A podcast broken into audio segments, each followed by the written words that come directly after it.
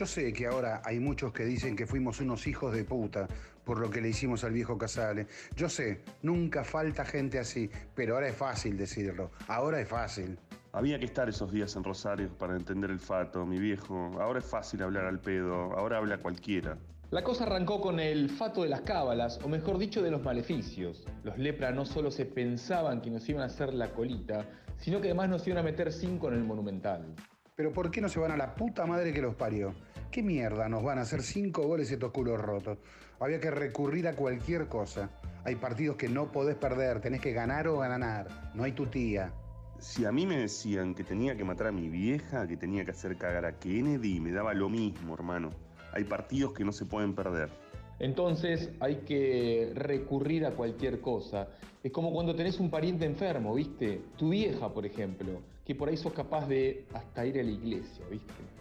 Con los muchachos nos enganchamos con la cuestión de la brujería, de la ruda macho, de enterrar un sapo detrás del arco de Fenoy, de tirar sal en la puerta de los jugadores del Newell's y de todas esas cosas que siempre se habla. Y ahí fue cuando sale a relucir lo del viejo Casale. Nos acordamos que en la casa del cabezón el viejo había dicho que él nunca, pero nunca lo había visto perder a Central contra Newells. El viejo era un privilegiado y además era un talismán. El viejo Casale era uno de estos, de los ojetudos.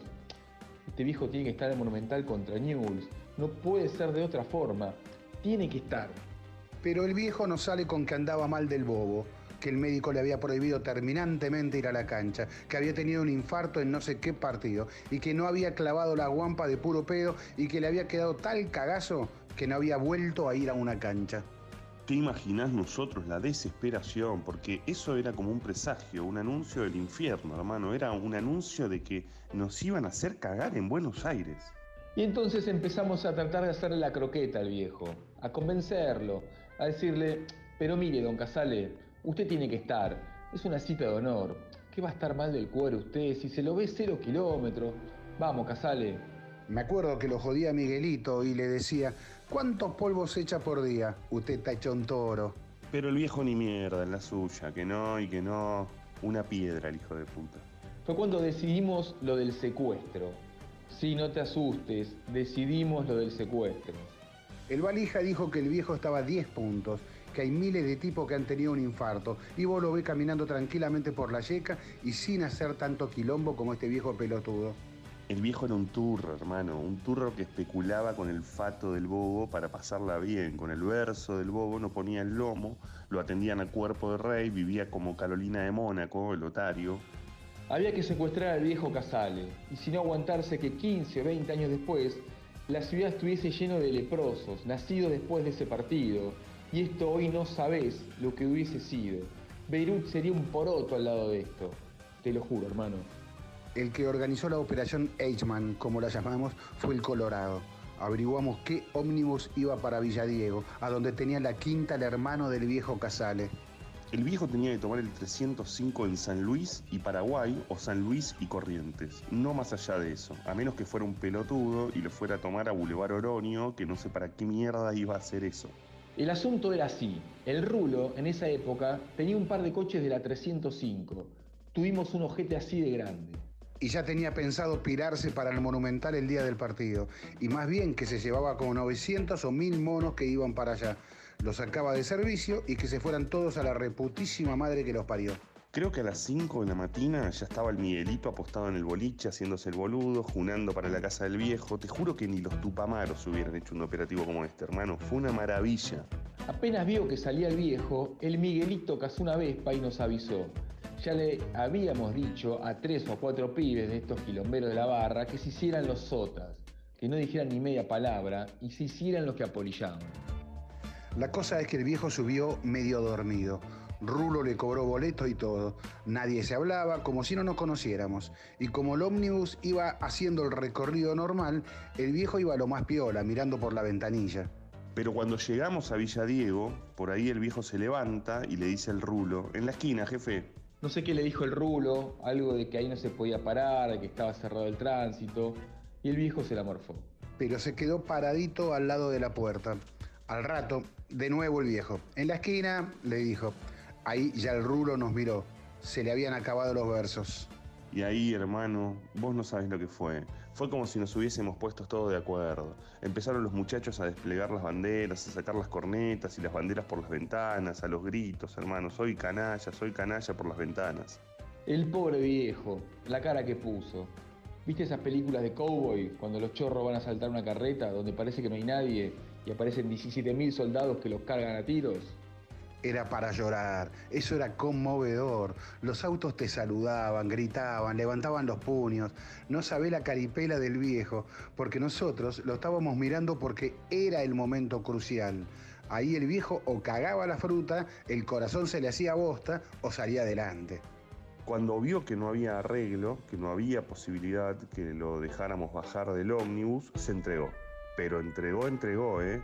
El viejo cantaba, puteaba, chupaba mate, comía factura, gritaba por la ventana y a la cancha se bajó envuelto en una bandera. No había hinchado un tipo más feliz que él.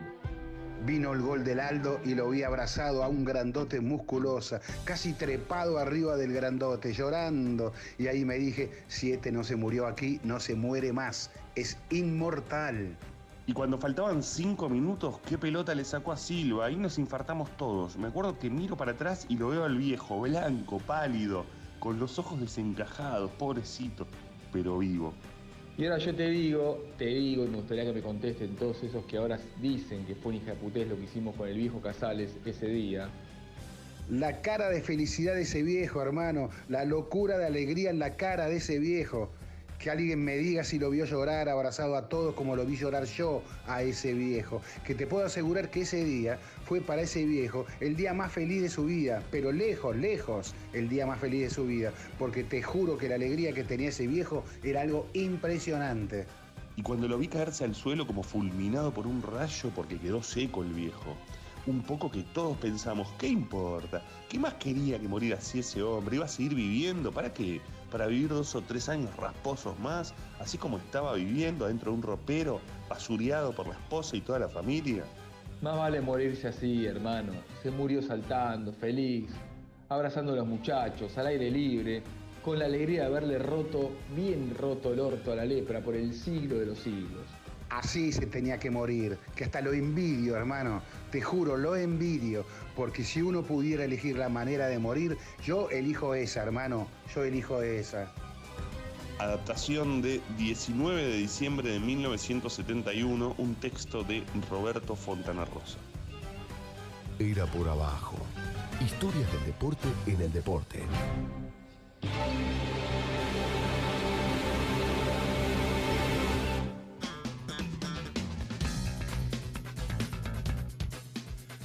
Buenas noches, iniciamos una nueva edición de Era por Abajo. ¿Cómo estamos, Alejandro Hugo Andresburgo?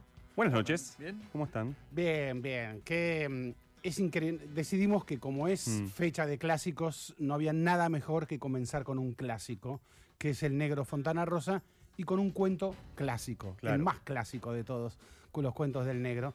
Y comentábamos entre nosotros que a medida que lo volvíamos a leer por millonésima vez en nuestras vidas, ¿eh? nos volvíamos a reír como la primera vez. ¿eh? Eso es lo que, lograba, lo que logra este maravilloso cuento del negro Fontana Rosa en una fecha de clásicos que ya comenzó, ¿no? Sí. Empezó con un no clásico. Con un emparejamiento. Sí, lo clásico fue el gol de Santiago Silva, que después de dos años, después de tanto tiempo sin jugar, eh, anotó uno de los goles del 3-1 de Aldo Civi contra Patronato. Ahora sí se está jugando un clásico. Se está jugando después de 42 años en primera división. En el medio jugaron mucho en el ascenso, que es Tigre Platense. 3-0 está ganando eh, Tigre en el entretiempo. Eh, va a seguir más tarde. Y bueno, va a continuar este, el sábado y el domingo con, con, con esta, este, con Banfield Lanús, con San Lorenzo Argentinos, con Independiente Racing, con Newell's Central, con este, Estudiante Gimnasia y también con River Boca. La jornada del domingo tiene eh, esa seguidilla de, de Newell Central, eh, Newell Central, mm, eh, Gimnasia Estudiantes y Mm. Boca, Boca River. Eh, recién, bueno, contaban el 3 a 0 de Tigre a Platense, esos 42 años sin, sin jugar. de un, claro, de, de- de la situación que, que sucede con esos clásicos que eh, tienen 106 partidos jugados. Es impresionante. pero, Sí, sí, sí. pero tienen, eh, sin embargo, estuvieron mucho tiempo en, divi- en distintas divisiones. Sí, en zona norte no hay muchos equipos. Claro. Zona Norte es más, eh, más una zona de equipos de rugby, de, de- de hockey. Sí. Eh, entonces, eh, lo que sobra en zona sur son equipos de fútbol. En zona norte no hay tantos. De hecho, Platense hasta hace no tanto para lo que es la historia del fútbol era un equipo de capital federal, de Saavedra. Recién en 1980, mi- recién en 1979 empieza a jugar en Saavedra, eh, perdón, en Vicente López. Pero ya desde antes había como una, una pica con, con Tigre, una cuestión zonal, para decirlo de alguna manera. En el medio, Platense es como que inventa un clásico con Argentino Junior, que decís, ¿qué tiene que ver la paternal con Saavedra? Bueno, lo que pasa es que en 1980 eh, Platense estaba muy cerca de clasificar a la zona, a la fase final de un nacional. Eh, Argen- el Argentinos de Maradona le hace partido, le gana, le, le- lo frustra a Platense, la hinchada Platense se enoja con los argentinos y por una rivalidad entre las hinchadas argentinos y Platense empieza lo que nosotros conocemos hoy como clásico, pero en verdad no era un clásico Claro. futbolístico ni de barrio, sino un clásico eh, entre hinchadas. Eh, hay algo peor que, que no ganar este, un clásico, hay algo peor que perder un clásico, que es no tener un clásico. Hay equipos que no tienen clásicos y, y está bien, yo lo miro desde afuera, digamos, pero Argentinos Juniors o a Vélez, bueno, Vélez tiene un clásico que es Ferro, pero no juega hace eh, 20 años. Sí, pasa que ahí, claro, pero ahí hay otra cuestión, que es que si vos, porque mm, eh, estuve hablando con Alejandro Fabri sobre eh, Tigre Platense y con Guido Halfon, Mm. autor de eh, Rugi- eh, Rugirás lejos. Rugirás Rugirás lejos. Eh, y claro, lo que me decía Ale es que eh, eh, los hinchas de Platense miran como medio de costado el, el- el clásico con Tigre, ¿no? O sea, pero el clásico es Tigre, el clásico histórico es Tigre. Pero se construyó el clásico con Argentinos Juniors. Ahora, en el caso de los hinchas de Tigre, ellos también construyen un clásico con Chacarita Sí. eh, por cuestión de, de rivalidades, de cruces y demás. Pero el día del hincha de Tigre es el día en que le ganan eh, 2 a 0, le gana Tigre a Platense, gana la apertura de ese torneo de Primera B Metropolitana, Sí. era. Y claro, eh, eh, eso se así se construye la historia del día del, de- del hincha de Tigre. Eh, pero digo, tienen esa cosa. Entonces lo que pasa con Vélez es que para los hinchas de Vélez, Ferro no es. eh, no, no quieren ser clásicos de, de- Claro. de Ferro. No, pero no, no querés ser clásico de alguien que vos crees que no está a la altura. Pasa lo mismo con Quilmes y Defensa y Justicia. Defensa y Justicia hace mucho tiempo que quiere ser el clásico de Quilmes. El clásico de Quilmes es argentino de Quilmes. Lo que pasa es que no juegan del 81 y andás a Claro. ver cuándo vuelven a jugar. Eh, entonces, este, bueno, es este, desde el, el primer partido Quilmes Defensa y Justicia fue en el 86. Lo raro ahora es que Defensa y Justicia está arriba de Quilmes. Y bueno, y a Defensa y Justicia le ponen el clásico un poco por default, que es este, que es Arsenal, Arsenal. en que no este tiene caso. clásico. Que es el porvenir, El pero también claro. quedó como muy lejos. Claro. Eh, después hay otros clásicos, bueno, emparejamientos a Barracas. El clásico de Barracas Central es Sportivo Barracas, pero bueno, uno está en la B, otro está en la D, y lo ponen con Sarmiento, que su clásico es Mariano Moreno de Junín. Eh, bueno, a ver, digo, pero a Vélez, este, a- ante la ausencia de Ferro, Ferro estuvo a punto de subir a Primera División, eh, lo ponen con, con- con el que sea. Sí. En este caso lo pusieron con Argentinos, que no está tan mal, digamos, son más o menos cerca, este, hay como una rivalidad más o menos zonal. Bueno, Pero hace poco lo pusieron con Tigre, no tiene nada que ver. vos es que eh, eh, me contaban esto del clásico de Sarmiento de Junín. Mm. El clásico de Sarmiento de Junín dice eh, es Villa Belgrano. Ah, Hace poco mirá, esto me, lo, mirá. me lo cuenta eh, es- Facundo, este, un, muchacho de, de Junín. Dice, hace poco jugaron una final linda del Nocturno Amateur, se, se repicó la ciudad, me dice. Pero lo cierto es que no tiene competencia en su categoría hace muchos años. Villa creo que no juega ni el Federal B. Moreno, que es otro... Mariano Moreno, claro, que te dije yo, mira, yo pensé que Sí, era ese. en Ese realidad es de un barrio cercano. Está eh, es- eh, la división de Junín, dice, son las vías. El club de este lado es Sarmiento, eh, es- también es el más cajetilla, y el del otro lado es Villa Belgrano, se les dice los villeros, imagínate, me dice, ¿no? Como una forma de Se entiende. Pero lo cierto es que mientras los dos estuvimos en la B, el es- eh, Sarmiento, con Douglas volaban chispas. En Claro. Pergamino es muy común el graffiti. Perdonen la terminología, pero es así el graffiti. Junín puto, Douglas y nada más. O Sarmiento puto, aguante Douglas. Claro, se, se hablaba del clásico de la soja. Entre Sarmiento Ahora, eh, fíjense Douglas que, que- que- qué mundo tan especial, ¿no? El, de- el del fútbol, especialmente. Digo, y, la, y, y cómo lo se diferencia el deporte. Porque la competencia directa con tu rival hace que cambie la acepción de clásico. Mm. Porque si vos hablas de un clásico de la literatura, estás hablando de libros, ¿no? Obviamente, libros que han ma- marcado hito, que lo que fuere. Estás hablando de clásicos del cine. Claro, en, en el deporte hablas de clásicos y no hablas de un hito, hablas de un rival Mm. también. ¿no? el Eh, fútbol se hace a dos. se hace exactamente, a Es eso quiero ir. eso. Es, es- es- es- hay Le- algo le- extraordinario de, de- de- de- de que nos explica el Mm. porqué muchas veces de la fascinación de- del fútbol. No Mm. puede ser sin el otro. Sí, pero No fíjate, cómo ese fútbol que se hace de a dos y que se construye con, con el otro, tuvo, tiene la característica muchas veces de la, del intento de eh, desconocer al otro. De- Claro, de, de- claro. de desconocerlo de manera permanente. Para bien o para mal el otro. Para bien o para mal el otro. Sí, El no existís, sí, ¿no? claro, Básicamente. claro. Eh, bueno, eh, los hinchas de River dicen Boca murió en Madrid. Claro. Eh, bueno, ¿y cómo murió en Madrid? Sí, Sigue sí, jugando sí, Boca. Le dice a River que es de la B. No como- quiero- como no que- quiero como si ser ya no este- fuese más de la A. Claro, no quiero ser literal de ningún modo con, la, con, sí, con las cosas. sí. Enti- Obvio, entendemos la metáfora, pero No, después de haber eh, abierto con el, el- el cuento del negro Fontana Rosa, ya está todo. Vía libre. Está claro. Ahora, lo otro, lo otro también muy, muy interesante es cómo lo- eh, lo- los clásicos se construyen en ciudades, cómo hay determinadas ciudades. Recién le comentaba a Andrés que eh, buscaba encuestas que se suelen hacer, incluso han habido, me acuerdo de Artemio López hizo en su momento con su consultora, eh, hi- hizo una, bueno, una oficial de la Secretaría de Medios en 2006 que eh, cuenta que mm, La Plata, Rosario y Santa Fe Claro. son las únicas tres ciudades. Mm. eh, yo tenía entendido que Córdoba también. Mira, me sorprende Tucumán que no esté ahí. y me- yo tendría, Claro. también tenía entendido que, Mm. que Tucumán también, pero eh, no, no, no, no lo plantea de ese modo. Son las únicas tres ciudades donde son más hinchas los, eh, de los equipos locales Ah. que de Boca o de River. ¿no? O sea, vos, eh, obviamente, Central y Newells Sí. mandan en Rosario, Mm. Unión Colón mandan en Santa Fe y Estudiantes y Gimnasia mandan en La Plata. ¿No? Por, por sobre, digamos, eh, Boca River, cosa que no pasa en otros lados. Yo pensé que en Córdoba eh, y en Tucumán eh, sí Mm. sucedía lo mismo con, con, este, con Talleres Belgrano, eh, San, eh, San Martín de tu Instituto, San Martín de Tucumán eh, y, y Atlético Y Tucumán. Atlético. Y no. Y no. Sí, e- ese es un clásico hermoso y que muy pocas veces se dio en primera, el de Tucumán. Hmm. Te leía recién, Ale, como, como algunos clásicos que no tenemos como, como tan picantes, pero que lo son, el, el caso de La Plata, que ni siquiera pudieron compartir un estadio. No.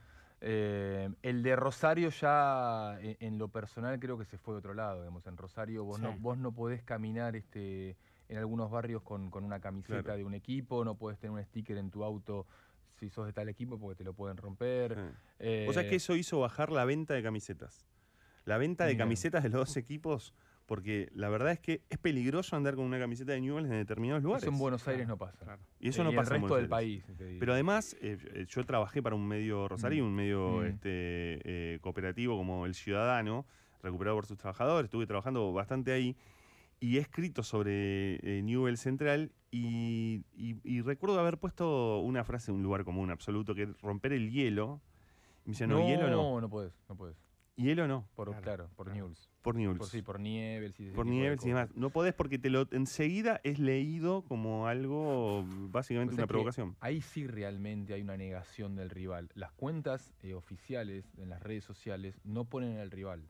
O sea, juega es el domingo va a ser hoy juega Central. Central ganó 1 a 0, Central perdió 1 a 0. Del mismo lado de Newell's no mencionan al rival. Digo, llegó a ese grado de locura que no pasa tanto acá. Eh, aunque bueno, tiene ciertos bemoles, no sé, o sea, eh, River sí acepta poner el escudo de Boca cuando juega mm, este, determinados partidos, que pone el escudo de River el de Boca. Boca hasta ahora no lo hizo, hay que ver si lo hace este domingo. Pero no pasa esa locura que, mm, que pasa en Rosario, que me da la impresión, este, bueno, digo, mm, durante tanto tiempo en lo personal me pareció como el, el clásico más an- antagónico de, de Argentina Sí. y ahora ya digo, bueno, ya eso en lo particular no, no me gusta. Aparte los partidos son malísimos. Y yo creo que también los partidos son malísimos por todo ese miedo que hay afuera. No, bueno, y una Sí, mezcla de claro, amenazas claro, eh, pintadas, una- un nivel de violencia eh, de la que, bueno. Que- La- que- la- el, ni- el nivel de violencia por un lado y el miedo por el otro, ¿no? Mm. Porque, mm, qué sé yo, vos podés, podés perder 3-0 en cualquier otro partido, no en un clásico, Mm. ¿no? Este, Bueno, el Mono Burgos se esa- fue por eso. Ah, claro. Mm. Este, y, y- y, y bueno, eh, les propongo hacemos un mínimo, una mínima tanda, ¿eh? Eh, que tenemos una entrevista. Y abrimos una entrevista en Era por Abajo, una entrevista que tal vez sufra algún corte, porque hay una hay un anuncio de palabra presidencial. Así que eh, lo sabe nuestro entrevistado Juan Martín Tassi, director del Departamento de Scouting Internacional de la Selección Argentina, desde la, de la Asociación de Fútbol Argentino. Eh, Ezequiel Fernández Murte saluda aquí con Andrés Burgo y con Alejandro Wall. Eh, buenas noches y gracias por estos minutos. Hola, buenas noches, ¿cómo están? Bueno, gracias por la invitación. Bueno, a ver, eh, es, eh, está, tenemos doble fecha. Eh, le, dedicamos este programa a los clásicos. Un, clásico es que eh, el fútbol argentino es un semillero eterno. Eh, en, esta, en esta convocatoria que hizo Scaloni para los dos partidos que tiene la selección argentina, la gran novedad ya hace unos días fue la presencia de los juveniles, en la cual tenés una enorme responsabilidad.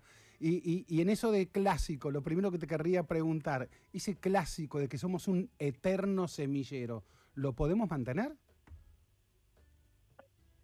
Bueno, lo, importante en esto es el, el trabajo que se viene haciendo desde, desde Bernardo como coordinador de selecciones juveniles, eh, que lleva adelante el departamento, y bueno, lo, lo que se trató de potenciar desde la Asociación del Fútbol Argentino es la gran cantidad de chicos que están eh, viviendo y jugando, en este caso, en Europa, eh, por muchos sitios, muchos sitios, muchos lugares, y bueno, evidentemente también producto de ese semillero interminable que es el talento argentino dentro del fútbol, hace que, bueno, que también empiecen a aparecer algunos chicos dentro de ese contexto para seguir potenciando más lo que son Juan, ¿cómo estás, Alejandro? Sí, ¿cómo estás, Juan? Alejandro Wall. Em, en ese punto, ¿cómo es el trabajo, digo, más allá de la detección de, estos este, chicos, que seguramente los deben haber seguido, eh, eh, seguido, digo, desde lo técnico, de la capacidad que ellos tienen, de su talento y demás, ¿cómo es el trabajo para sumarlos a la selección? Es decir, este, entender que ellos quieran, digo, eh, ese tipo de conversación. Sí, obviamente mm, lo primero que nosotros hacemos es registrarlo como potencial jugador, eh, en el caso que alguno de los entrenadores quiera contar con ellos dentro de alguna preselección alguna selección eh, tanto juvenil como de primer equipo y bueno, y a partir de ahí obviamente hay, hay un trabajo que tiene que ver por su contexto, por su edad, eh, mucho más directo con la familia también, con los clubes, para poder profundizar en mayor medida un poco su, su recorrido, su situación actual. Y bueno, la verdad que es un trabajo bastante integral, no solamente tiene que ver con, con lo que es conocer la parte que se ve, que es la parte futbolística y la que obviamente es la más reconocida, pero bueno, detrás de todo eso también hay, hay un interés y un contacto directo con los clubes y con las familias. Eh, y, y hablando de esto de las familias, em, yo sé que no en todos los casos, pero está bien si eh, en algunos chicos decimos que son hijos del corralito. Eh, a ver, digo, lo- lo- los hijos de, del Kelly Carbone hasta hace poco vivían en, digo, en, en- en Argentina. Eh, Nicolás Paz es, es el hijo de, de Pablo Paz, un, un exfutbolista de selección argentina. Eh, pero no sé, por ejemplo, en el caso de, de- de Alejandro Garnacho, eh, ¿sus padres eh, emigraron por la crisis del 2001 a España? Su padre es español. Ah, mira. Y, y sí, sí, la situación de Garnacho en- particularmente, el padre es español y la madre es argentina. No, a ver, yo creo que obviamente que hay situaciones, pero no son los casos puntuales de los más conocidos, que son los chicos que fueron convocados ahora, eh, que son otro tipo de circunstancias que tienen que ver más con casos de exjugadores que, bueno, eh, algunos eh, se han radicado porque han jugado en Europa, otros porque han tenido su posibilidad de trabajo también en Europa, entonces eso hizo que los chicos estuvieran por acá. Bueno, eh, no, no, no es el caso para, para lo que fue, digamos, en particular esta convocatoria, pero sí, obviamente que eh, hay, hay otras situaciones que tienen que ver un poco con, con eso, pero no, no se da en este caso en particular. Y te hago una pregunta respecto a ver de Messi, pero no del Messi que todos vemos, sino eh, eh, el Messi que en su momento fue era como muy resistido y lo que se le resistía a Messi era que eh, le faltaba argentinidad y se fue a los 12 años, entonces no siente la camiseta. ¿Has tenido esos diálogos similares con padres de estos pibes que, ahora están siendo convocados a la selección? Generalmente, tanto el padre como la madre mantienen costumbres y cuestiones que tienen que ver un poco con nuestra idiosincrasia de lo que es eh, Argentina, ya sea, no sé, desde un mate hasta el fútbol, tenemos la suerte también de... No, es que eso está clarísimo. A ver, Messi, no solo habla, habla rosarino, Messi, eso está clarísimo, ni una palabra de catalán. Yo Sí, digo- sí, bueno, Yo digo eso- desde el reproche, digo, infan- el reproche infantil que se hace en la derrota de que no, no- sienten la camiseta. Yo si los padres en el diálogo de la convocatoria, ese diálogo, esa preocupación en todo caso de los padres estaba presente.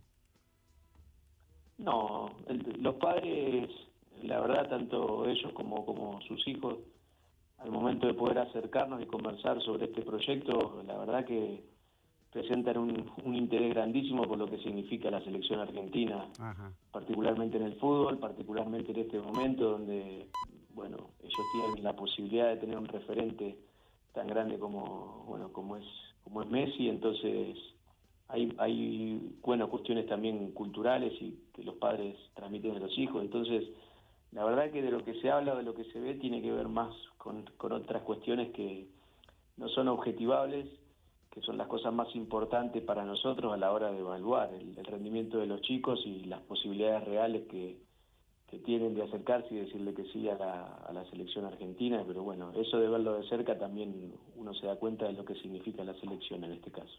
Estamos hablando con Juan Martín Taz, integrante del Departamento de Scouting en Europa de la Asociación del Fútbol Argentino, bueno, miembro de- del equipo que eh, lidera Bernardo Romeo como coordinador de selecciones juveniles. Y eh, ya que Ezequiel te mencionaba a Messi, el, caso de Messi fue ese caso en donde, bueno, eh, se le avisó, este, se armó un amistoso, se lo puso, fue como más, eh, to- todo más rápido, ¿no? Y, y- y hoy ya el trabajo, evidentemente, por, por el trabajo que ustedes hacen y demás, está metodizado. Hay un modelo, hay distintos modelos de, de scouting, es distinto eh, lo que sucede eh, en el scouting para una selección como para los clubes. Sí, es totalmente diferente. A ver, en definitiva uno busca el potencial futbolístico eh, como, como objetivo final, eh, pero obviamente la búsqueda es, es diferente porque cuando tenés que, digamos, observar chicos para una selección, eh, no tiene que ver lo mismo que cuando vos estás haciendo un trabajo para un club, eh, en el cual el club también cuenta con, un, con una expectativa y con un presupuesto, entonces o, con la competencia de otros clubes eh, que tienen otros presupuestos, entonces en este caso también la particularidad era poder saber de chicos que no eran reconocidos y que era también difícil saber que tuvieran el padre o la madre argentina, entonces son búsquedas totalmente diferentes, con estrategias diferentes y bueno, con otras expectativas también que tienen que ver con, con acercar a un futbolista a una selección y, y en otros casos tiene que ver más con la historia de un club que quizás Mm. busque un rendimiento inmediato o la proyección de una inversión económica. Ahora, bueno, ahora ahí en ese, en ese punto, eh, eh, ustedes o vo- vos o, o con la gente con la que con la que trabajás, ¿vieron modelos de cómo trabajaban otras selecciones a, a observar? Mira, para nosotros eh, fue una cuestión muy interesante conocer, digamos, lo- el trabajo llevado adelante por otras federaciones, pero al mismo tiempo fue un desafío Mm. eh, como una federación, digamos, en- en- como parte de, de- de Sudamérica por el hecho de tener tantos futbolistas en Europa Mm. eh, o ese talento de, de exportación que también hacía necesario buscar otras alternativas en cuanto a la búsqueda, es decir, era importante tomar algunas cuestiones de otras eh, federaciones, obviamente, pero también era un desafío poder pensar otro tipo de estrategias por, el hecho de la particularidad y lo novedoso que, significaba llevar adelante este proyecto con, con esa expectativa de buscar chicos que no que no eran reconocidos como, como tal, ¿no? Que por sobre todas las cosas muchas veces ni los clubes saben de que son hijos de argentinos, entonces con eso creo que voy marcando una particularidad que es este muy grande y muy difícil obviamente de poder sortear. Pero eh, eso pasó, digamos, que ni siquiera los clubes sabían que, que los chicos, eh, o el papá o la mamá eran hijos Sí, de sí. argentinos. ¿Y, y vos cómo Sí, te enteraste ahí? ¿Por el y- comentario de alguien? pasó y sigue pasando, es, es algo bastante, bastante común, sí, sí, novedoso, pero es bastante común. El, camino que nosotros hacemos, bueno, tiene que ver un poco con estar en diferentes lugares, en contacto con mucha gente, bueno, de esa forma se visibiliza un poco el trabajo que venimos eh, haciendo y, bueno, de esa manera estando ahí es que uno se entera o, o a través de alguna persona que, que se entera que estamos también te hace llegar la información, entonces se va generando también una, una sinergia muy importante dentro de lo que es el trabajo. Eh, Es una mezcla de boca a boca este, y de, bueno, de eso, de, de- de que la bola se va corriendo, digamos, me, me- me da la impresión por lo que decís, ¿no? Porque ahora ya el, eh, lo que hace tres meses no, no era conocido, eh, tu trabajo ahora ya es, digo, ya, ya, ya se conoce y más con la última lista. Claro, va cambiando, se, se visibiliza de otra manera y obviamente por Ya ahí te llaman a vos, me imagino. la gente busca y ahora la gente busca directamente el contacto con, con AFA o con alguna persona para hacerle llegar la información, cosa que hasta hasta este momento de que quizás no se había hecho tan público toda esta cuestión, no, no era algo que, que sucediera. Entonces ahí era donde nosotros por ahí teníamos que profundizar mucho más en otras cuestiones, sí. Eso cambió. Eh, Juan Martín, estamos hablando con Juan Martín Tassi del Departamento de Scouting de la AFA en Europa. Vos nos estás hablando desde, desde tu pueblito ahí, Orche, ¿no? A unos 60 kilómetros de Madrid.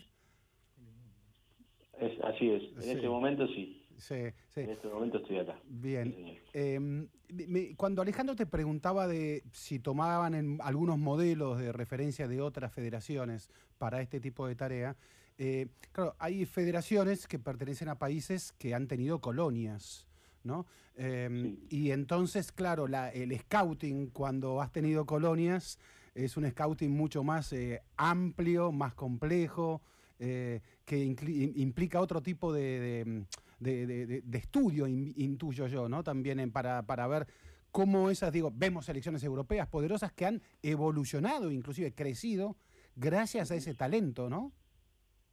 Sí, sí, bueno, eso lo que te permite también es también eh, desarrollar estrategias.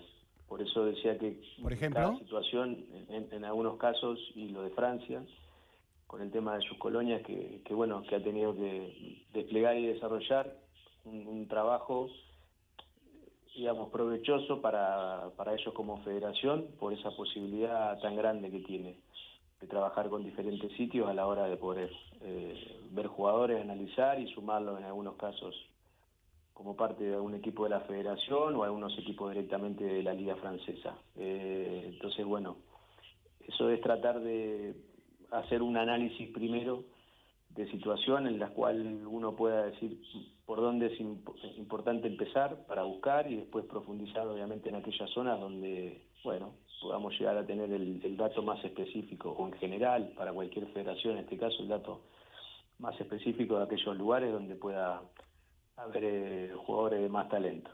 Ahora, hoy eh, se suman eh, estos chicos, eh, supongo que obviamente se va a comenzar a trabajar con ellos ya desde, desde la coordinación de las juveniles, pero ¿cómo sigue después el trabajo? Digamos, eh, la, observación es permanente o nos podemos llegar a encontrar con nuevas sorpresas en nuevas convocatorias? Bueno, ahora está eh, el Mundial de aquí en adelante.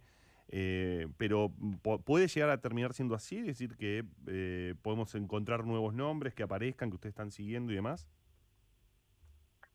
Bueno, eso obviamente corre por, por una cuestión de, de- de cada grupo de, de trabajo, específicamente cada cuerpo técnico, en cada una de las selecciones. Lo importante obviamente que, que hay una conexión entre cada uno de, de los cuerpos técnicos, desde la mayor hasta la categoría más chica. Entonces, eso hace que haya una conexión mucho más fácil para lo que es el trabajo diario de cada uno de esos cuerpos técnicos y los que se ven hoy son parte de, de un trabajo que se viene haciendo desde hace mucho tiempo y son parte también de un grupo de jugadores que, está conformado por un número mucho más amplio, entonces, bueno, hoy ellos tienen esa posibilidad y el día de mañana quizás la oportunidad sea para, para otros chicos, eso es lo más importante, que haya expectativa en algún caso de, que si alguno de los entrenadores decida convocar, puede haber también otros chicos que venimos siguiendo y bueno, lo vienen haciendo muy bien. Juan, eh, cuando salió la lista, em, la lista de, bueno, de, Garnacho, de Nicolás Paz, de los hermanos Carboni, bueno, Lucas Romero ya era, ya era más conocido, de Matías Soulé, de, de Teo eh, Geralnik. A- acá, digo, la prensa argentina levantó al- algunos recortes de, de prensa, de prensa española diciendo cómo, cómo Argentina se anticipaba a, los, este, bueno, a- al trabajo de la Federación Española. Em, No, no, no, Ah. te- tenemos, eh, eh, no, eh, no estaba viendo. comienza, comienza la cadena nacional aquí. eh, Ah, en un minuto, sí. Ah, en un minuto. No, a ver, simplemente eso, digamos. eh, eh, hay una especie de polémica, digamos, en, en España a- alrededor de, de esta, de, de este trabajo de, de la AFA o simplemente fue una cuestión, digamos, de, de- de medios que, que- que buscaron el clic. No, a ver, por el momento es más una cuestión eh, de medios y de, de- de exposición, pero no, no, no hubo más que, que eso. De hecho, los clubes colaboran y, y siempre han aportado desde su lugar, digamos, para nosotros muchísimo material, información que, que es Bien. fundamental y en eso nosotros estamos muy agradecidos. Juan Martín Tassi, te agradecemos muchísimo esta charla, que el trabajo de scouting que hace la AFA Core Europa eh, nos siga alimentando de buenos jugadores para la selección nacional. Muchas gracias, un abrazo. Bueno, gracias a ustedes. Recordando tu expresión, vuelvo a desear esas noches de calor, llenas de ansiedad. Cuando es con vos, siento todo irreal. Cuando es con vos,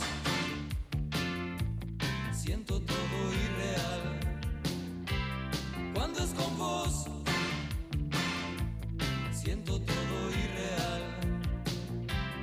Cuando es con vos, siento todo irreal. Cuando es con vos, siento todo irreal. Cuando es con vos, siento todo irreal. Era por abajo. Todo sobre el deporte local, nacional e internacional. En la radio de tu ciudad.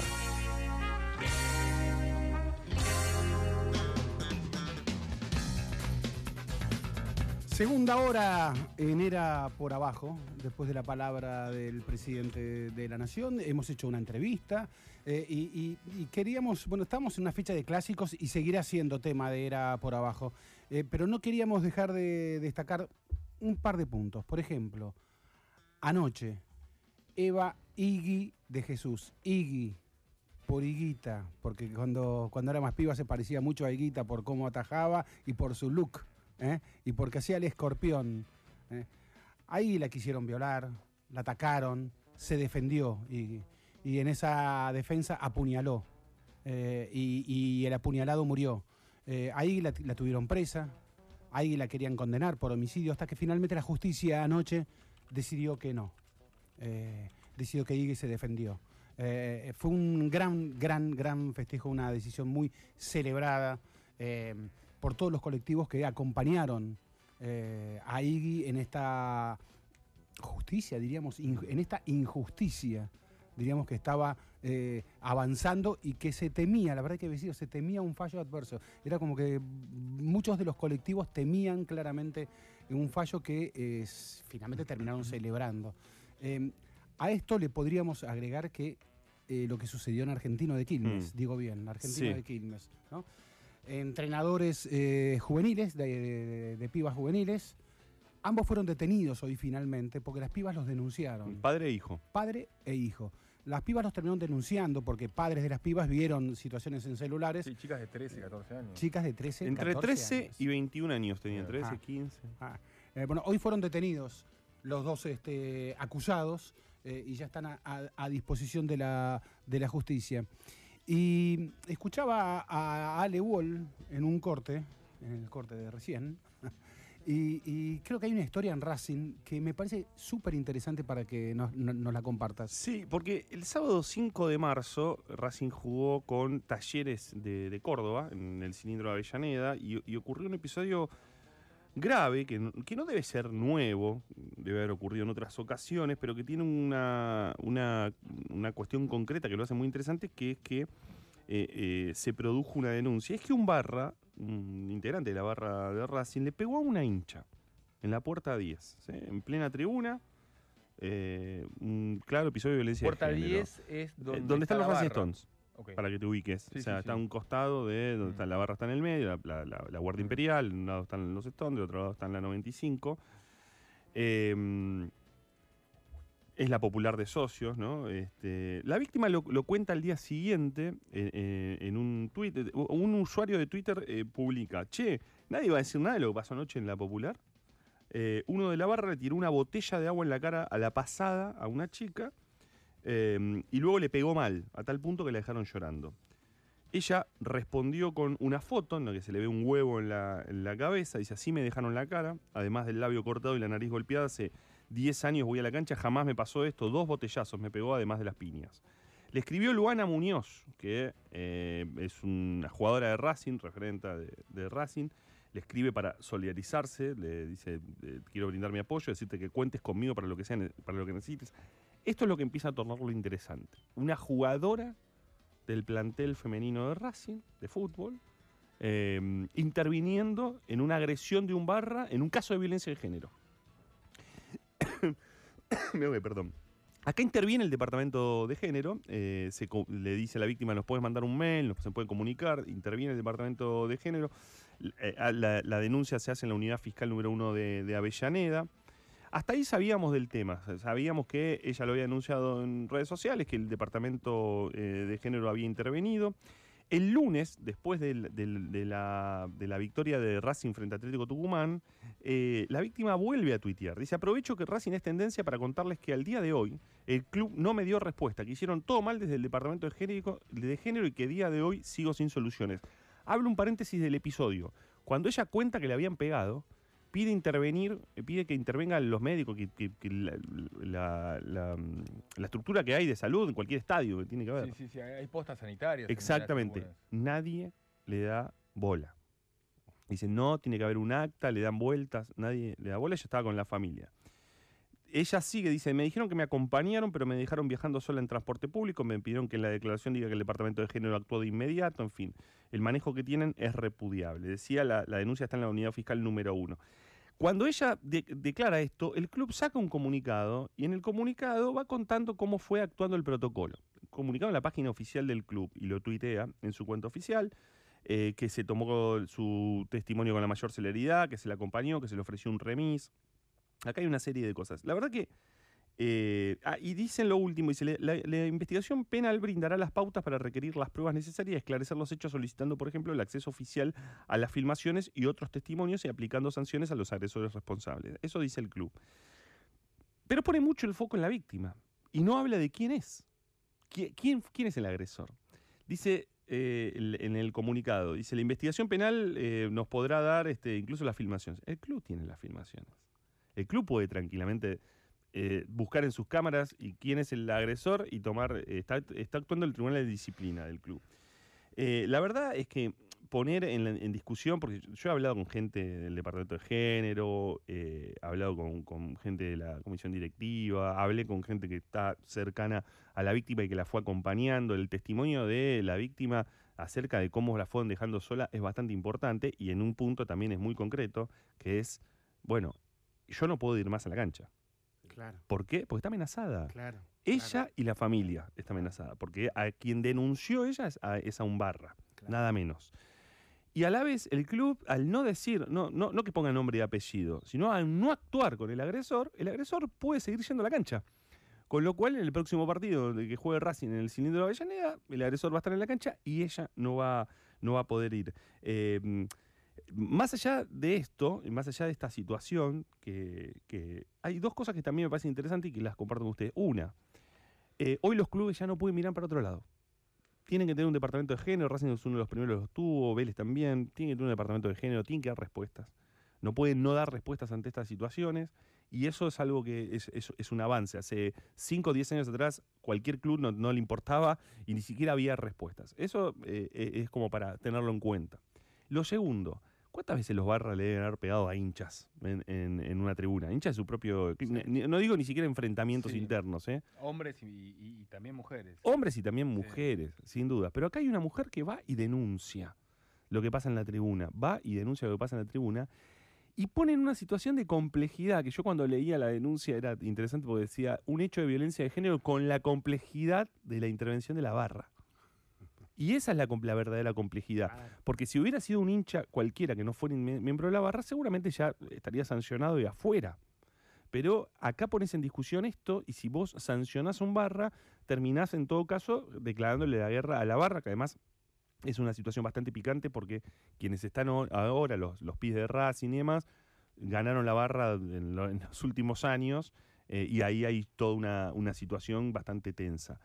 Eh, una mujer viene a poner las cosas eh, en su lugar. Esto me parece, y, y con el agregado de Luana Muñoz interviniendo públicamente, diciéndole yo te quiero apoyar, quiero que tengas mi apoyo, que cuentes conmigo, una jugadora de fútbol. ¿Cuántos jugadores de fútbol vimos actuar eh, contra una barra en algún aspecto? Digo, esto es algo muy mujeres, novedoso. Más mujeres, por favor, en el fútbol. Las necesitamos más, más y más. Este, ahora, es increíble, fíjate, claro, a, a Iggy, em, mientras la, la querían violar, decían, "Li- Iggy es lesbiana, ¿no? Sí. Eh, te vamos a hacer mujer, le decían, ¿no? Este, sus agresores, ¿no? Em, y Iggy, por supuesto, no pudo vol- volver más a la zona, al barrio, Mm. ahí. Está amenazada también, todo esto. Em, contás vos, sale ahora, claro, esta, esta piba no puede ir más a la tribuna ahí Mm, eh, también queda, queda amenazada. Eh, sientan precedentes. sí. Eh, pagan ellas con sus cuerpos Mm. sus decisiones también, ¿no? De, de ir adelante con su denuncia. Entonces, qué bueno que podamos, este, de del modo que se pueda, acompañar ese, e- e- ese camino. Porque si decimos de, de cómo civilizar un poco nuestro fútbol, eh, nuestra tribuna, eh, y bueno, esta es una, esta es una eh, extraordinaria forma. Sí, de el, el- civilización. el tema es que ahí ya sabemos cómo van a actuar los clubes. Claro. Hasta que no. Pero- siempre, siempre, siempre. Esto, esto era impensable, esto que acaba de contar Ale era impensable. Está bien, pero, Bueno. pero ¿cómo está actuando Racing en este momento, lamentablemente? ¿Está bien?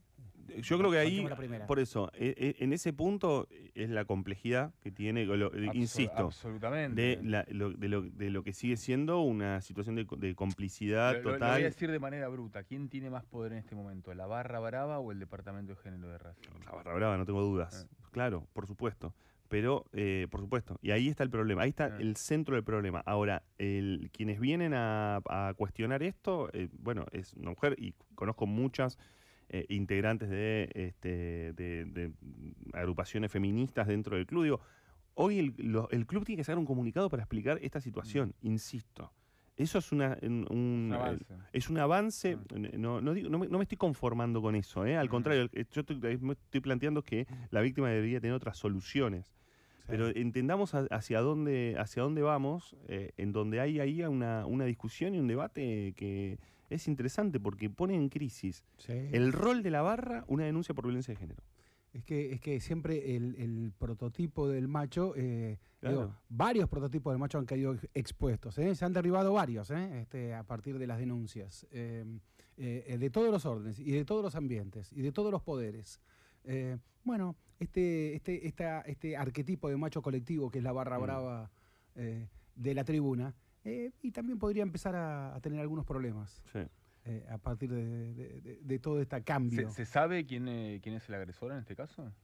Eh, sí, eh, em, por cuestiones de, de esas cuestiones de avance de... O sea, no, digo sí. Hubo gente que en redes sociales dijo es este, porque lo, lo fui Ok. identificando. Eh, y insisto, los Las clubes, cámaras están, claro. los clubes tienen las cámaras. Claro. Los clubes tienen las cámaras, las cámaras están, no, Claro. no es muy difícil es poner una, es- Claro. es ver la cámara de lo que sucede. Si eh, en cualquier situación eh, están siguiendo, incluso se habla de que tenía un derecho de admisión y que sin embargo pasó este, por el lugar. eh, bueno, ha- hay, un- hay una serie de cosas, nadie la dice, nadie termina de dar el nombre porque también eso puede hacer peligrar, siempre hay todo un debate, ¿no? Los nombres pasó con los violadores eh, en grupo, este, en, Patota de Palermo, ¿no? Donde algunos estaban con que había que mostrar las caras y los nombres, otros decían no, porque eso comple- complejiza y los puede victimizar a ellos dentro de la de- del proceso judicial. Eh, pero bueno, hay que estar, estar atentos, me parece, en todo este marco. Y me gustaría cerrar, que, qué lindo ver a Iggy con la pelota. ¿eh? Enseguida sacó la pelota, agradeciendo, sacó la con pelota. fue extraordinaria. de- Propongo una pequeña tanda y cuando a la, a la vuelta seguimos con los clásicos.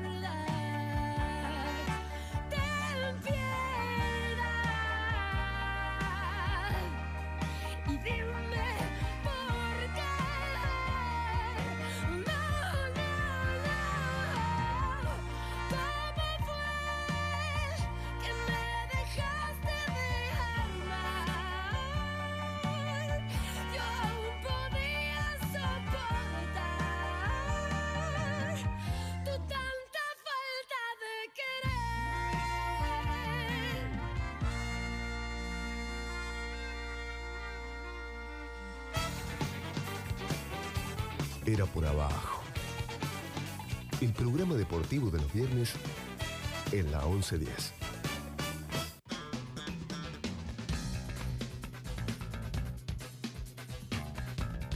Última casi media hora y monedas más de Era por abajo. Si, si se prendiera la- el estudio en las tandas, ¿eh? No, suele La es- música. Es un lugar común. mira, sí, es un lugar común. Es un lugar es un lugar común. común. Pero bueno, genera, viste, la- la- Genera- no, no, no, no, las no, confesiones de Ezequiel Fernández Mur. No. no, las confesiones de Nos Burgos. dijiste fuera del aire de qué cuadro sos, por lo menos. la- las ¿Vas a la cancha el, el domingo? Sí, voy a ir a la cancha, voy a ir a la cancha, bien, sí, ¿eh? sí, Bien sí, la gente de prensa de River, entonces. Bien, la, sí, sí, siem- bien, siempre bien. bien, siempre suele portarse Bien. muy bien la gente de prensa de River. Bueno, muy bien. Este, y es una cancha amable para mí porque me voy caminando, llego caminando también.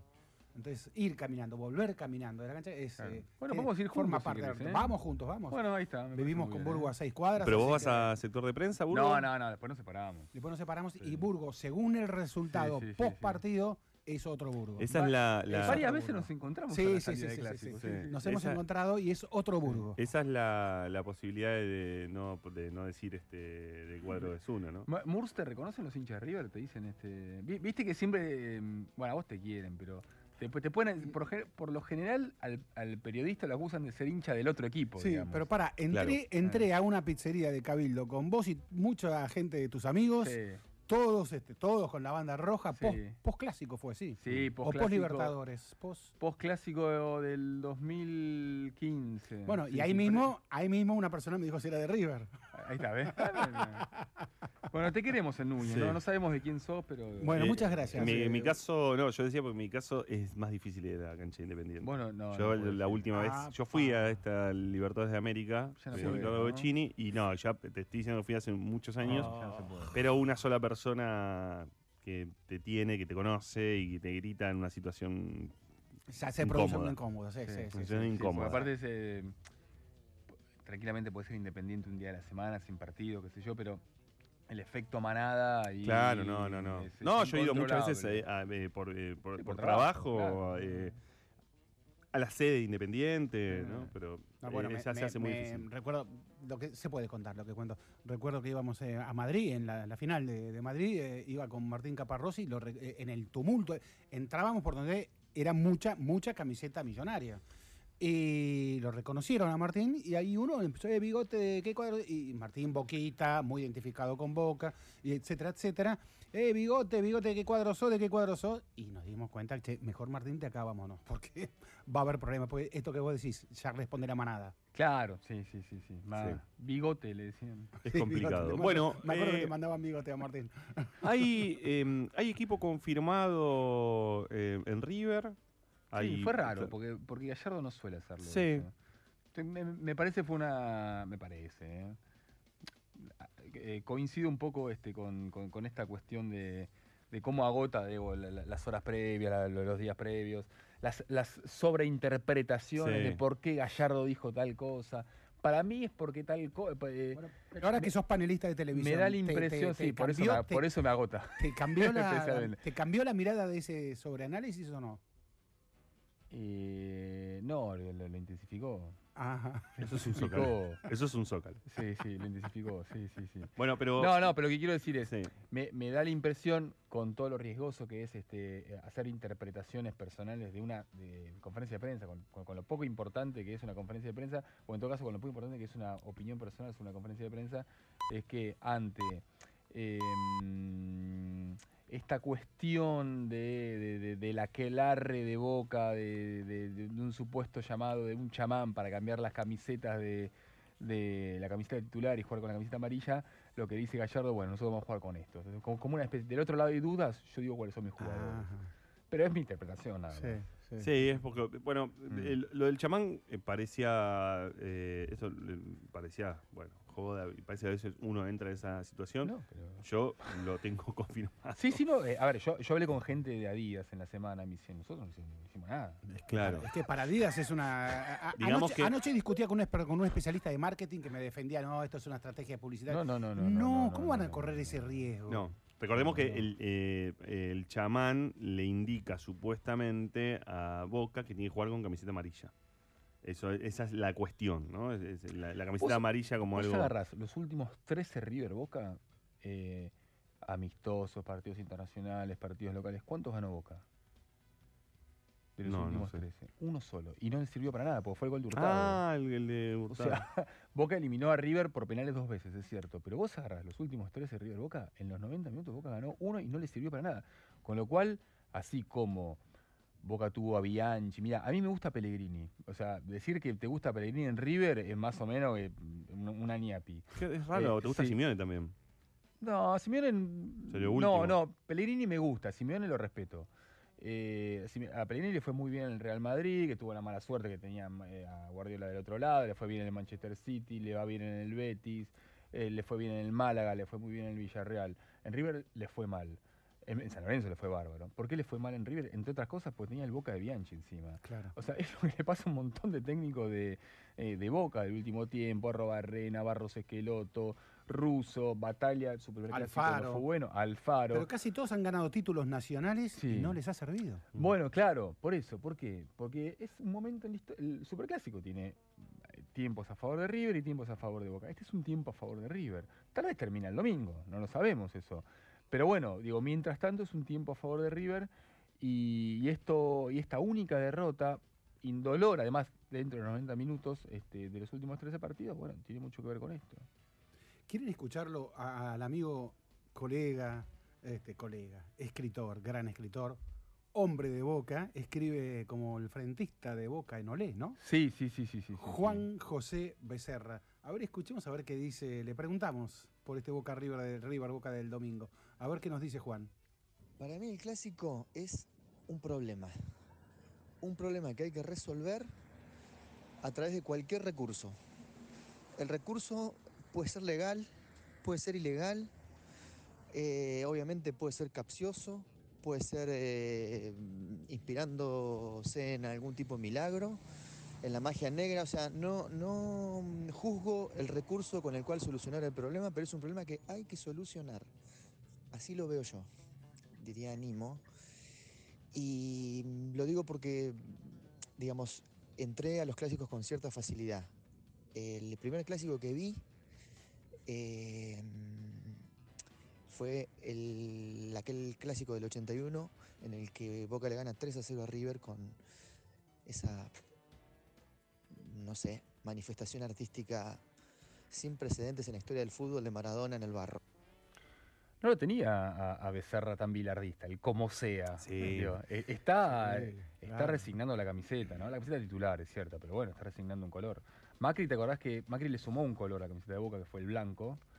Eh, y en este caso, Boca le está restando un color, que es el azul. Bueno, pero eh, está usando una, una alternativa. Digo, más allá de, de la cuestión de los chamanes, de las camisetas y de todas estas no, variantes no es que menor eh, para mí, ¿eh? No, te sale mal y, y te No, sale pero- mal y es un problema. ¿eh? No, está bien, por supuesto. Y, y- y he visto. Bueno, hoy, hoy hay toda una discusión en relación a las camisetas, ¿no? La- las famosas negras que se usan. Eh, Racing va a salir con la tradicional, por ejemplo, frente a Independiente. vos y era eh, todo un tema. ¿viste Era ese- todo un tema con qué camiseta iba a salir. ¿Por qué? Porque los hinchas quieren que usen la tradicional.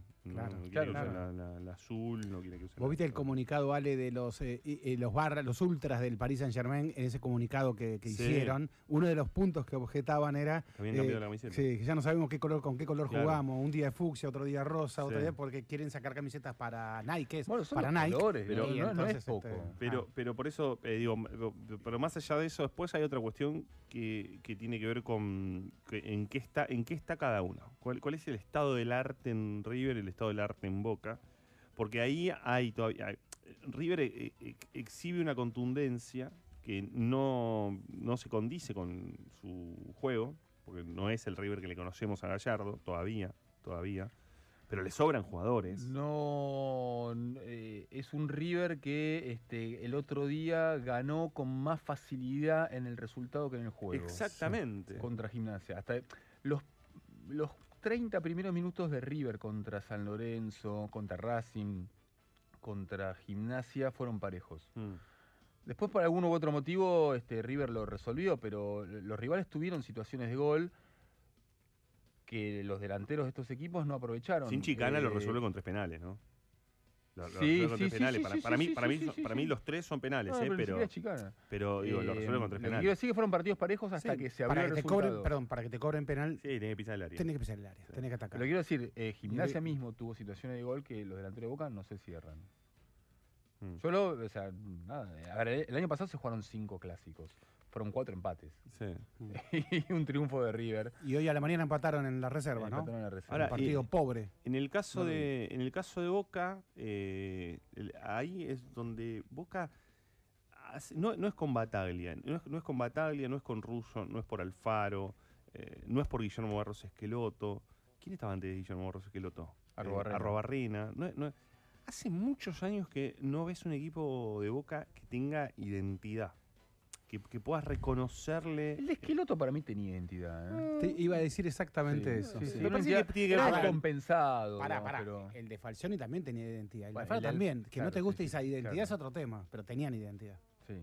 Sí, Sí, no, en todo sí. caso, en todo caso, eh, mm, River imponía las condiciones. O, o River impuso las condiciones en los clásicos. De lo mismo, a ver, de la misma, no estoy diciendo apología de River, lo que quiero decir de la misma manera pasaba con el Boca de Bianchi, e incluso en los 90. River llegaba mejor y Boca lo apostaba en todos los clásicos. Sí, por ahí. Por ahí- es un momento de River en la historia, en el del clásico, que insisto, puede cambiar el domingo, digamos, pero claramente, digo, los últimos cinco años, este, eh, bueno, Gallardo es una vez en la historia, ¿no? Sí, yo eh, igual me. Eh, lo- River la- te morfa, te morfa. A lo que, a lo que iba morfa. es que le, le cu- le le cuesta mucho de, le cuesta mucho tener una seguridad en lo que juega. Y bueno, y esto que decía, esto que decía recién eh, eh, Juan eh, Becerra, es un, el, el clásico es un problema que hay que resolver. Es muy bueno eso. Es muy bueno, es un problema que tenés, bueno. que tenés adelante que tenés que resolver. En donde yo la, la- la verdad es que hoy veo a Boca un equipo en formación. Boca tiene un buen plantel. Tiene, Pero ¿hace cuánto que Boca es un equipo en formación? Bueno, que- bueno, es lo que yo te estaba tratando de decir eso. Digamos, te- te- co- permanentemente, o sea, Russo salió, eh, Russo eh, ganó dos títulos en Boca, ¿no? Sí, en esta última etapa. River por penales dos veces. Claro. este, En todo momento estuvo buscando el equipo. Eh, O sea, ga- fue campeón buscando el equipo. El otro día me, me gustó Boca. ¿eh? Eh, incluso para mí fue el mejor Con partido de la Estudiantes, decís. Estudiantes. Sí, con Paul Fernández de cinco, 5 va a volver a es, poner a es cierto Sí. que Estudiantes le regaló la pelota. Le regaló la pelota, le regaló todo el campo de juego y River no va a hacer eso. Es estudiantes. Estudiantes es eso también, ¿no? Sí, sí, sí, Estudiantes, sí, sí, sí. eh, La, Toma. pel- la pelota le importa poco. Tomá la pelota, Eh, tené la voz. Eh. hubo momentos del primer tiempo que hubo un 80% de posesión para Boca. Mm. No va a pasar en el Monumental eso. Hay cada vez menos equipos que te entregan la pelota. ¿eh? Eh, eh, eh, hay, hay cada vez menos equipos que, que, mm, que vayan decididamente a entregarte la pelota como lo hace Estudiantes. o como lo hizo Atlético de Madrid con el Manchester United eh, en Old Trafford. Y como ¿no? va a ser contra el Manchester City. Y lo va a hacer contra el Manchester City, por supuesto. Pero lo dijo en la última conferencia de prensa Simeone. Dijo, a nosotros esto nos sale bien hace años. ¿Por qué vamos a cambiar? Aparte de los ingleses, claro, ya Klopp lo sufrió, ahora eh, Manchester United, Ragnick, el, el alemán de Manchester United, lo- los Sí. dos alemanes de ingle- equipos ingleses y ahora un español de equipo inglés le toca Digo- y el duelo va a ser más, contrasta- más contrastante ahí, ¿no? Claro. Porque, a ver, los equipos que renuncian, entre comillas, renuncian a, a- a la pelota, a la pelota como, como recurso de, de- de juego. em, eh, puede ir todo bien hasta la hora que el otro equipo también te renuncia a eso. Mm. Eh, y entonces ahí, ten- y ahí, como sos más grande por ahí que ese otro equipo, le pasa al Atlético de Madrid y le pudo pasar al Boca de Alfaro, de Falcioni, etcétera. Mm. Te ves obligado a atacar. Tenés que atacar. Y el problema es que no sabes a veces cómo atacar. El eh, lo que tiene River es que River sabe atacar. River tiene gimnasia de atacar. Para River atacar no es novedoso. Para esos equipos que se defienden, que renuncian dan bastante más a la pelota y que esperan el error rival para atacar. Entonces, esperan jugar el espacio, el error rival, y ahí, y ahí bueno, ahí sí, River está entrenado en el Pero ataque. River te comen, Sí, te comen, te comen. pero- Te comen, sí, sí, sí, bueno, sí, pero sí, para River te comen. El medio campo de River es un infierno Sí, para... ojo que ese duelo, me interesa eso de Paul Fernández de 5. Paul Fernández tiene eh, de mucha más juventud respecto de. de Con otro Fernández. ¿no? Con, Este, con Enzo. Sí, Sí, sí, sí, pero respecto pero, al pero el 5-5 duelo no de es. Pérez es el, el- duelo no es ese. El, el Eh, duelo ahí es Paul Fernández con, con Enzo Fernández. en todo Sí, sí, caso. es Paul Fernández con Enzo Fernández. Sí. ¿eh? Quiero ver ese medio campo ahí, esa, Bueno, esa zona de batalla. Pero ustedes dicen, es cierto, River te come, Mm. River te presiona. La discusión siempre es eh, cómo le jugás, ¿no? Eh, Largo. y, y- y ahí hay una, ahí, ahí me parece que hay algo interesante en lo que pasó con Racing. Claro. Porque la discusión Sí. con Gago todo el tiempo era Gago va a mantener su idea con River, no, lo, lo van a llenar de goles. Lo va- River lo va a llenar de goles, Sí, porque siempre la idea era me tengo que cerrar Sí. y tengo que eh, romper, aguantar la presión de River, después tratar de, de encontrar los espacios. Y Gago salió de la cancha a pelearle el partido, a ganarle el mediocampo, a cortarles la salida. Eh, es interesante cómo eh, River se queda sin opciones de pase de salida. River siempre tiene opciones de pase. Y salió a cortarle eso, salió a jugarle, y de pronto le, le nació un equipo a Gago. Ya había jugado con Argentino Sí, Junior. pe- pero igual para mí en el segundo tiempo Racing juega otra cosa. ¿eh? Digo, i- insisto con esto que es cierto. Racing es más dinámico porque River en los primeros tiempos no está sacando tanta es directo. hasta los 30, pero en el segundo tiempo Racing juega otra cosa, juega directo como unión contra El River. Racing, por- Racing tiene una, una característica que es que tiene la pelota, eh, la, la- la utiliza todo el, el ancho de la cancha, tiene la pelota, va, eh, tiene, hace eh, este, transiciones más lentas y demás, y hay momentos en que es directo. Y se adapta a mí eso, y hay momentos en donde es. Sabés eh, que a mí es a veces directo. la pelota como argumento de la... de- es cierto, define identidad en el fútbol, desde juego, etcétera, etcétera. Pero a veces yo lo defino por la audacia con la que atacás. Si vos querés establecer mayoría en el ataque, es obvio que te vas a desproteger en defensa, que vas a quedar por ahí numéricamente. Bueno, eh, Gago, No, no, pero podés estando inclusive en desventaja, mantuvo esa decisión. No, no, yo- eh, no, Eh, para mí eh, Racing mm. empató de otra manera ahí. ¿eh? Eh, Racing empató a la Unión en el sentido de jugar largo. No, yo Eh, no, no, no fue más juego de medio a ver, campo en el segundo tiempo. Jugó más largo, pero jugó más largo, pero buscó establecer también No. superioridad en el campo, en el campo de River. Sí. Se expuso a los contragolpes de River y no le importó eso. No, quedaba, eh, quedaba, escúchame, tenía en la salida con un problema que quedaba con Aníbal Moreno, que, que juega un partidazo. Sí, no, perdón, no le tuvo miedo al 0-5, Gago. No le tuvo miedo al en 0-5. donde, en donde No ibas directo, donde ibas directo, ibas directo a la goleada. Decías, acá River te golea. River Te durmió. está- te estás jugando River de esta manera. Había, Sí, había, pero había en la cancha una... Racing, Racing lo podía ganar. Igual, digo, no quería discutir el Racing River que Sí, pasó hace pasó mucho. Sí, lo que quería decir es la cuestión de cómo jugarle a River. Bueno, se le puede jugar. Hay que ver qué es lo que termina sucediendo eh, con Boca. Eh, pero insisto también en esta cuestión. Mira, eh, juegan Racing Independiente el sábado. Para mí Gago es, una, es un gran ejemplo para Independiente. Eh, y quiero decir, es un gran ejemplo porque Independiente tiene un gran técnico, Eduardo Domínguez. Y, y yo vi el, el último partido con Central Córdoba, eh, que bueno, lo ganan, se lo empatan a los 7 minutos. Eh, de todos modos, claro, es muy difícil convencer a un grupo de jugadores cuando vos querés jugar de una manera que te requiere y que te reclama una serie de cuestiones y de compromisos que son muy difíciles de sostener. Eh, digo, Gago estuvo desde el año pasado tratando de convencer a Lolo Miranda para que Lolo Miranda sea el que es ahora. Claro. Que parece que, que está para la selección Lolo Miranda directamente. Eh, bueno, a Domínguez le va a costar. Digo, so- eh, hay, hay entrenadores y hay formas de juego que requieren mucho tiempo. No, digo, no, no quiero entrar en el lugar común de que los técnicos necesitan tiempo. Pero es así. Si No, vos- pero a veces, mira, justo hace unas horas una discusión bien futbolera y de la que participaban exjugadores de fútbol. Hace el pase Eh, de Murs. ¿Qué pase? Sí, sí. Ah, el del vino.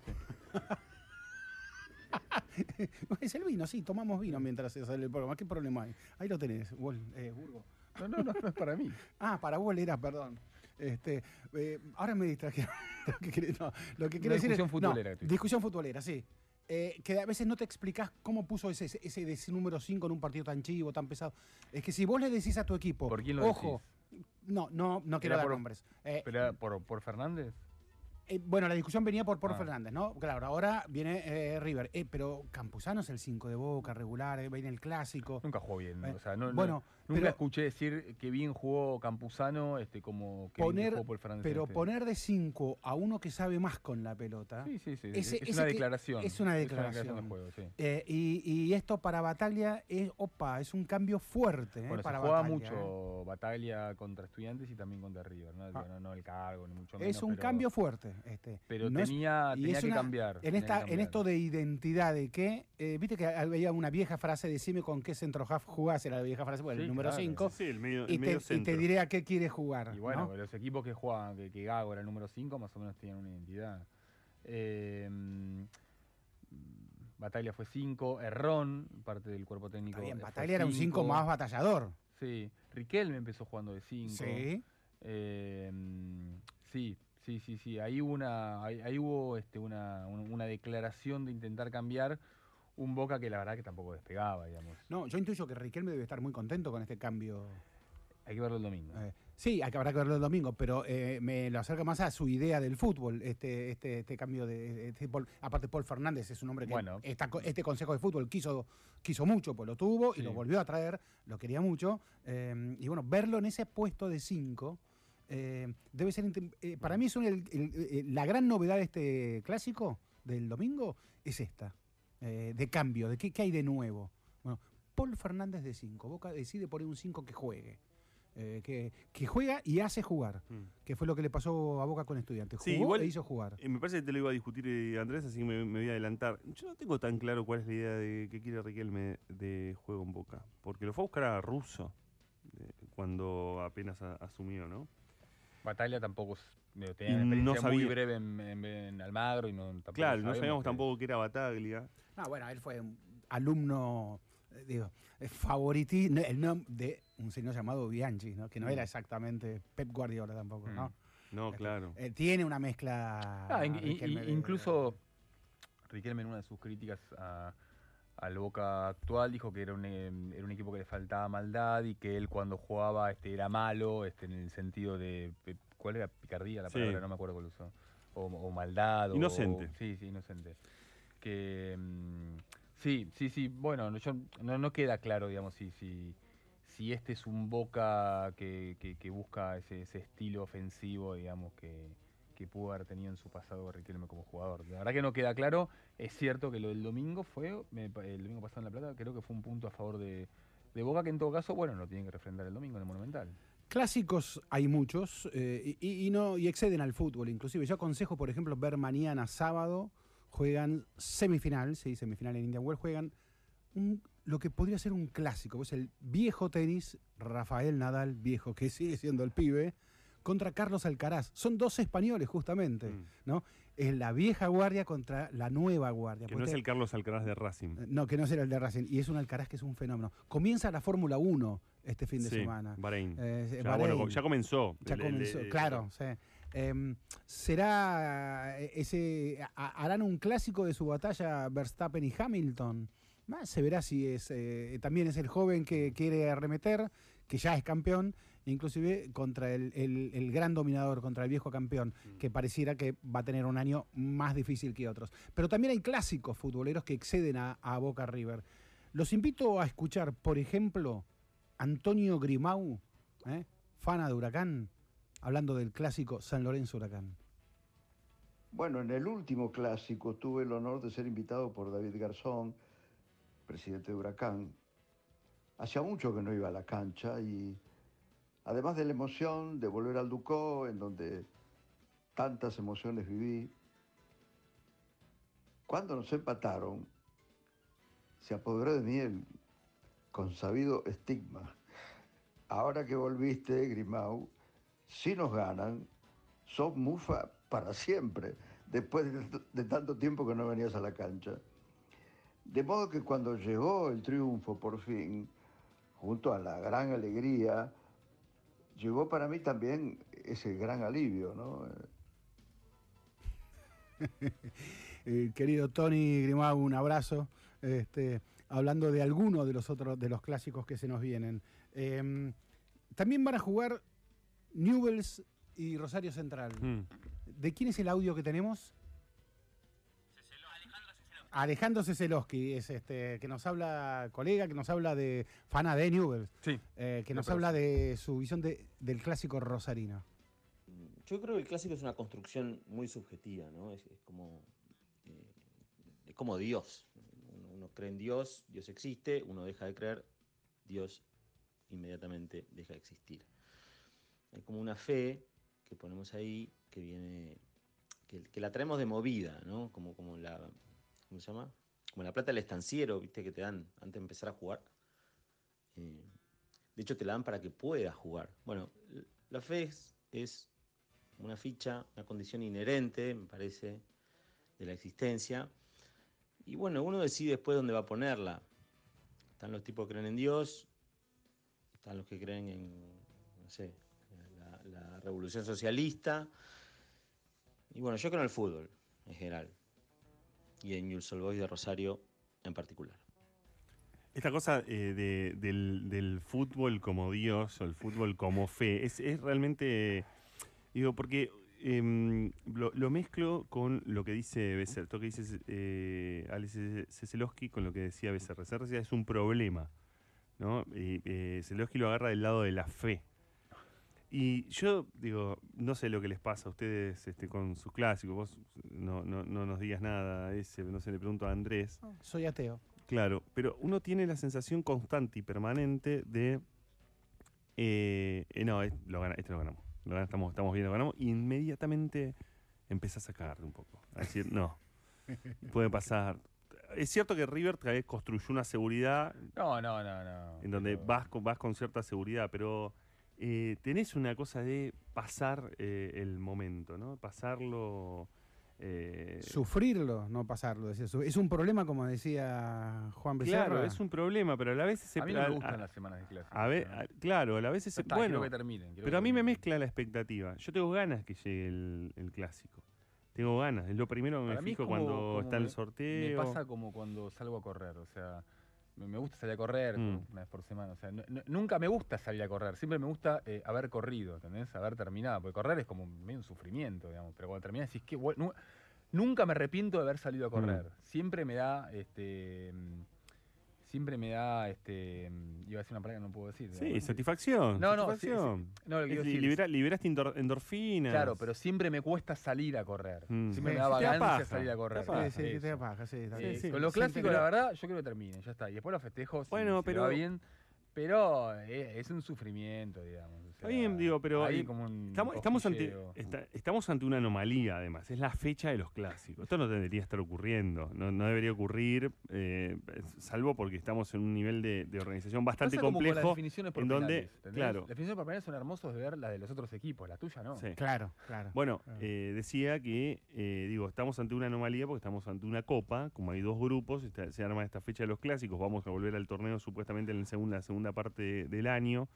eh, al torneo de liga, eh, estamos en una situación también de organización que ya es un clásico, también podríamos decir, la, la desorganización del fútbol argentino, que tenía que ir a elecciones el 8 de abril. Ah, hay otro clásico ahí, ¿no? Y hay AFA- otro AFA Liga. clásico, AFA Liga. Eh, el- eh, la cuestión es que ahí Cristian Malaspina, presidente de Argentinos Junior, presentó lista única. Lista única avalada por una mayoría de clubes bastante importante. Tiene que reemplazar a Marcelo Tinelli, que es el actual presidente de la liga, a pesar de que no va. Pero su mandato no estaba vencido, tengo entendido. No. No estaba vencido, pero, Pero entonces, eh, ¿qué es un él gol- es un denuncia. golpe? Bueno, él denuncia un golpe. Ah, claro. Él denuncia un golpe. eh, pero bueno, sí es cierto que se jun- sí es cierto que se juntaron la mayoría de los clubes. También es cierto Bueno, es ver, que que- esto- tiene muy, Pero ¿quién es el muy- está principal muy interesado lejos. acá por de, de esto? Claudio Chiquitapia, Claro. obviamente. Sí, claro. Pero deja de tener rival, entonces no, de- de- pierde clásico. ¿Eh? Es que Tapia se quedó que sin clásico. construyó, está construyendo el poder que construyó Grondona en su momento. Eh, Sí, sí, sí, sí, Este, eh, en, a ver, así como Grondona tuvo un gran golpe mm, deportivo a favor, que fue el Mundial de, de México 86, que fue Maradona, Sí. la Copa América un poco actuó a favor de eso. Y a partir de ahí, con di- diversos tejidos políticos, eh, Grondona, eh, digo, Chiquitapia Mm. empezó a, este, a, a sumar incluso a sus propios enemigos. Mm. Lo- lo- Los empezó a hacer eh, formar parte de él y hoy es una figura Sí. que no tiene rival. le falta, le falta eh, para Grondona le, fal- falta inserción internacional, que, que Sí. no, no la, no la tiene, ni siquiera en Conmebol. Ni siquiera en Conmebol, Eh, sí.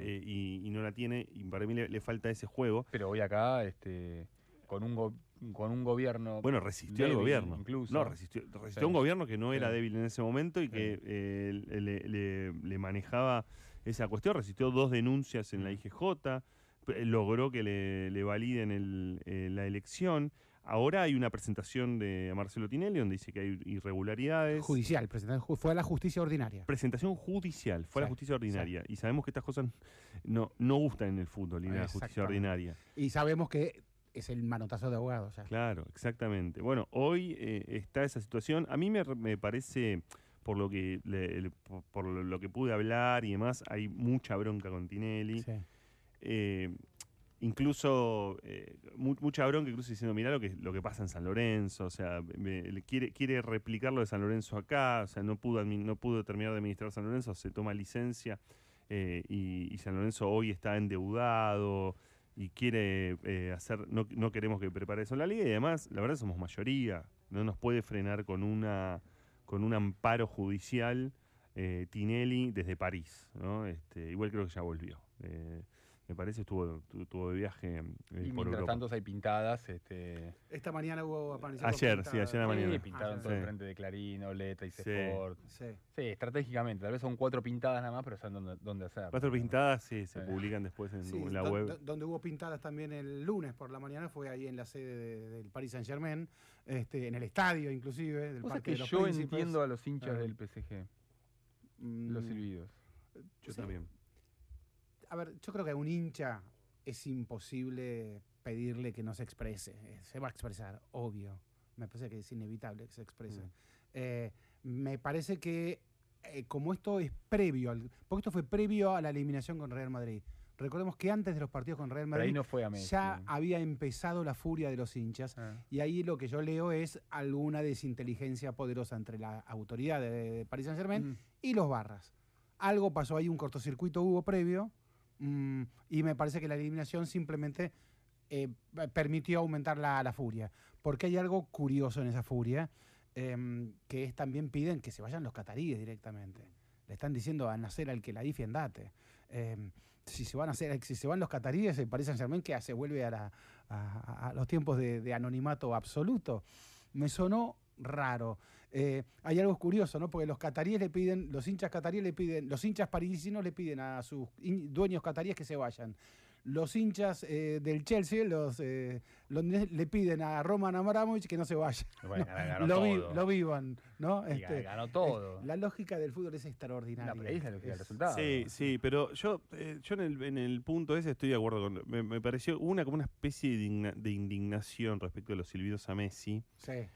Que era una indignación forzada. Y, el, que, el, que lo, ¿eh? el que lo puso muy en claro fue Gallardo. Dijo, no, tamp- o sea, Acá lo querían matar o sea, Sí, a sí. Messi. Lo silbaron en, en la cancha de Colón, Santa Fe. en Santa Fe. Sí, también, también es cierto que no tenés, a ver. em, A mí me. Pero, Ezequiel, déjame decirte esto. Sí. A mí. eh, yo eh, me, me decís que silbaste a Messi y te pregunto, ¿pero qué, te gusta el fútbol? Claro, o sea, obviamente me pongo en eso.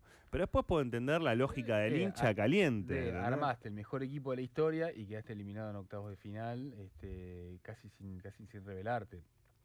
Son, son hinchas dolidos este, que critican, este, que silban el fracaso de su equipo. Yo esto lo dije la semana pasada y ustedes se enojaron conmigo. ¿eh? Sí, sí, a ver, eh, eh, la- el princi- los principales errores no vinieron justamente de los más silbados, ¿no? Esto, fue, esto es curioso también, ¿no? Eh, Neymar perdió muchas pelotas. Neymar ¿eh? perdió muchas. Muchas. El capitán, Neymar tiene una historia distinta. También que puso el lo- pase- le puso el pase Y a Neymar Neymar. tiene una historia ¿quién vas a distinta porque son tres años. Neymar tiene tres años, entonces tiene una historia y tuvo mucho desplante previo. Neymar entonces tiene una historia.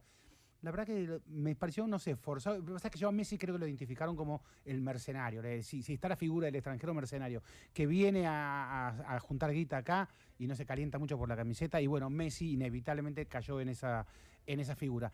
Pero me pareció injusto a lo que es el Messi hoy, que no jugó mal. No. Eh, y el líder, el líder del equipo, Marquinhos, falló en el momento clave. En el momento clave el que falló fue Marquinhos, porque vos sostenías el empate. Yo no voy a volver a tener esta se nos- discusión. Se nos, cayó Marquinhos. No voy a volver a tener esta discusión porque ya ta- estamos cerrando el programa, pero eh, Messi, eh, Messi es mejor de lo que Bueno, y, el y- Madrid. y para que veamos eh, la- lo raro que es el fútbol, vamos a ver si eh, a, a Chelsea le permiten una excepción y como va a jugar contra Real Madrid, contra Real Madrid le toca jugar nada menos Mm. que, que los cuartos con de, de la Champions. Eh, hay, hay que, habrá que ver si le permiten jugar con hinchas, porque por ahora no se lo van a permitir, pero... No puede vender eh, entradas ni que- regalar. eh, exactamente, pero dicen no. tenemos que- estamos, eh, nos estamos yendo, pero es la, la fecha de los clásicos. No podemos terminar sin decir que a los 27 del primer tiempo, Barraca Central y Sarmiento empatan 0-0. Operación Sergio Astelli, Sebastián González, Mauro Suárez en la coordinación, Santiago Salton en la producción, Alejandro Boal, Andrés Burgos, Ezequiel Fernández Murs. Los saludamos hasta el viernes próximo de 20 a 22 con más Era por Abajo por la 11 y 10.